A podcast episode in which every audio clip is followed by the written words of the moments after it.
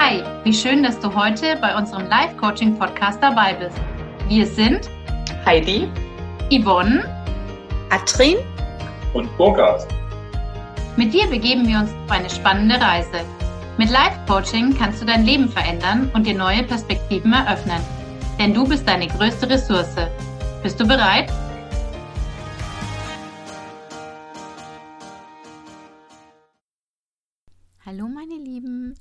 Lange nichts mehr von mir hören lassen. Jetzt gibt es wieder eine neue Folge und ich möchte ganz kurz noch einen Rückblick machen und zwar auf die letzten Folgen. Es hat angefangen mit dem Urvertrauen, dann kam eine Folge über Vertrauen, Selbstvertrauen, Selbstvertrauen, Facts und ihr fragt euch bestimmt, was das alles mit Beziehungscoaching zu tun hat oder generell mit Beziehungen. Für mich ist Vertrauen das Element, ohne dass es einfach nicht geht. Es ist die Essenz von wirklich tiefen Beziehungen. Es ist die Essenz der Beziehung zu sich selber beginnt mit dem Urvertrauen. Und auch wenn man das jetzt nicht erwerben konnte, dann ist Selbstvertrauen trotz allem möglich, auch ohne Urvertrauen. Und ähm, es ist diese Beziehung zu sich selber. Und da fängt jede Beziehung an. Bist du in einer guten Beziehung, in einer glücklichen Beziehung mit dir selbst, dann stehen die Chancen sehr, sehr gut, auch mit anderen Menschen gute, gesunde und tiefe Beziehungen führen zu können. Es ist schon was dran an dem Satz, nur wer sich selber liebt, kann auch andere lieben. Okay, also, wie kommen wir jetzt dahin? Urvertrauen habe ich euch berichtet, wie das funktioniert. Das ist etwas, was ihr euren Kindern mitgeben könnt. Nachholen heißt es in der Literatur, kann man es leider nicht.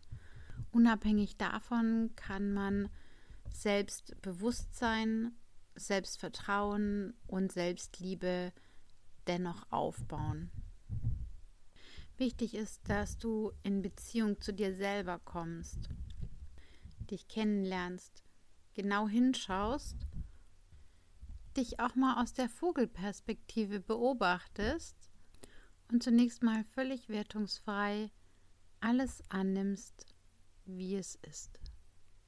In der Reflexion gibt es bestimmt einige Dinge, die dir dann nicht gefallen, wie du Dinge angegangen bist, was du gesagt hast, wie du dich verhalten hast und so weiter.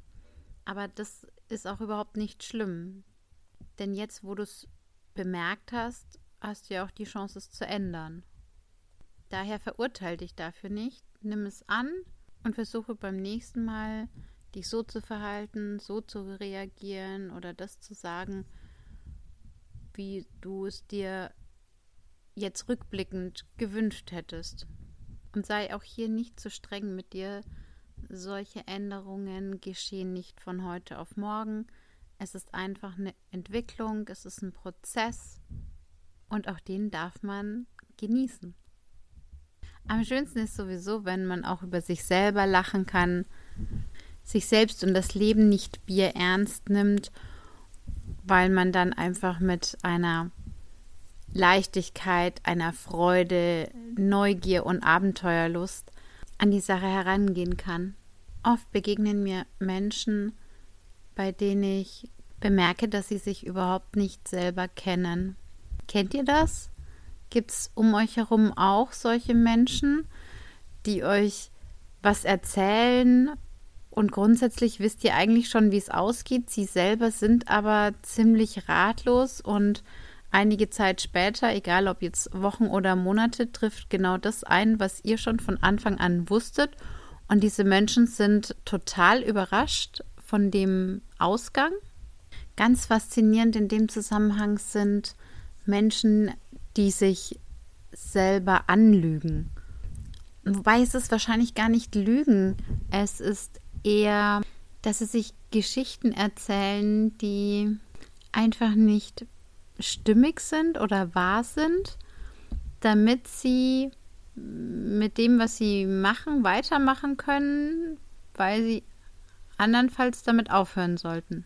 Okay, das ist ein bisschen kompliziert. Ich mache es mal an dem Beispiel fest.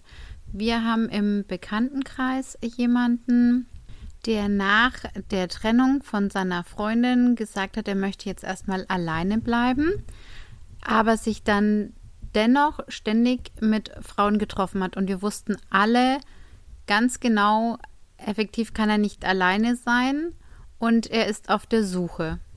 Der Grund, warum er länger auf der Suche war, lag eher an den Frauen, weil die, mit denen er sich getroffen hat, eben nicht Ja zu ihm gesagt haben. Und die erste, die zu ihm Ja gesagt hat, mit der war er dann auch sofort zusammen. Und wenn man sie sich angeguckt hat, dann war sie genau das Gegenteil von dem, was er eigentlich äh, vorher hatte und was er sich auch für die Zukunft eigentlich gewünscht hat. Problematisch war auch, dass die Interessen überhaupt nicht übereingestimmt haben. Nach recht kurzer Zeit gab es natürlich dann auch den ersten Krach und er hat sich auch schon mit dem Gedanken getragen, sich zu trennen. Dann wurde das berühmte Trennungsgespräch geführt. Sie ist aus alten, allen Wolken gefallen, weil sie halt überhaupt gar nicht damit gerechnet hat, hat geweint und lobte Besserung und auch, dass sie sich jetzt für seine Sachen mehr interessieren möchte. Gesagt, getan, also ist sie zu einer Veranstaltung mitgegangen, für deren Thema sie sich bisher eigentlich überhaupt nicht interessiert hat. Aus seiner Sicht war dann plötzlich alles wieder gut und es hat ihr ja auch Spaß gemacht auf der Veranstaltung. Das hat er ja ganz klar gemerkt, weil er merkt ja, wenn sich Leute verstellen. Hm. Also meiner Meinung nach hat er ihr ganz klar ja die Pistole auf die Brust gesetzt, ja.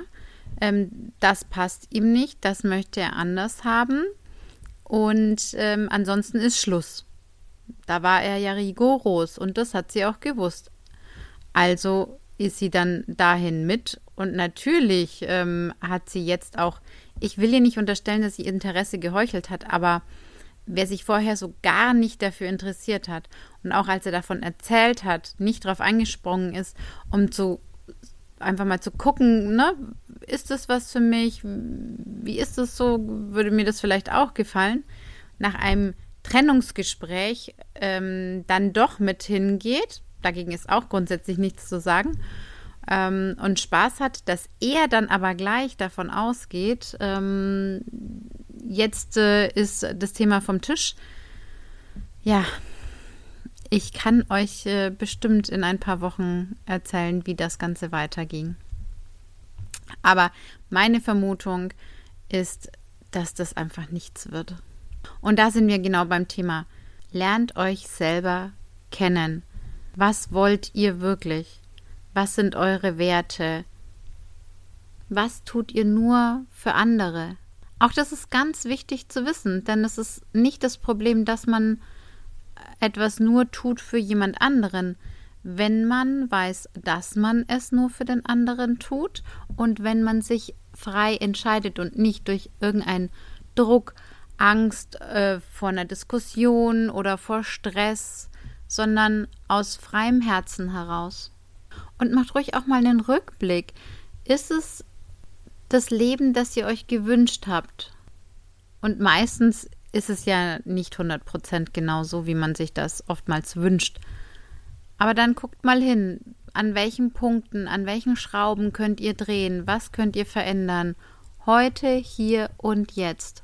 Denn oftmals sind es einfach die kleinen Dinge, die dann schon ausreichen, um es einfach wieder in die richtige Bahn zurückzuschubsen, unser Leben. Wir sind ja immer noch bei der Beziehung zu uns selbst. Das heißt, überleg dir mal deine 30 Ressourcen. Was gibt dir Kraft? Was gibt dir Ruhe? Was lässt dich entspannen? Ich gebe dir mal ein paar Beispiele. Eine Tasse Tee oder Kaffee trinken, spazieren gehen, Yoga machen, ein heißes Bad nehmen. Was ist es für dich?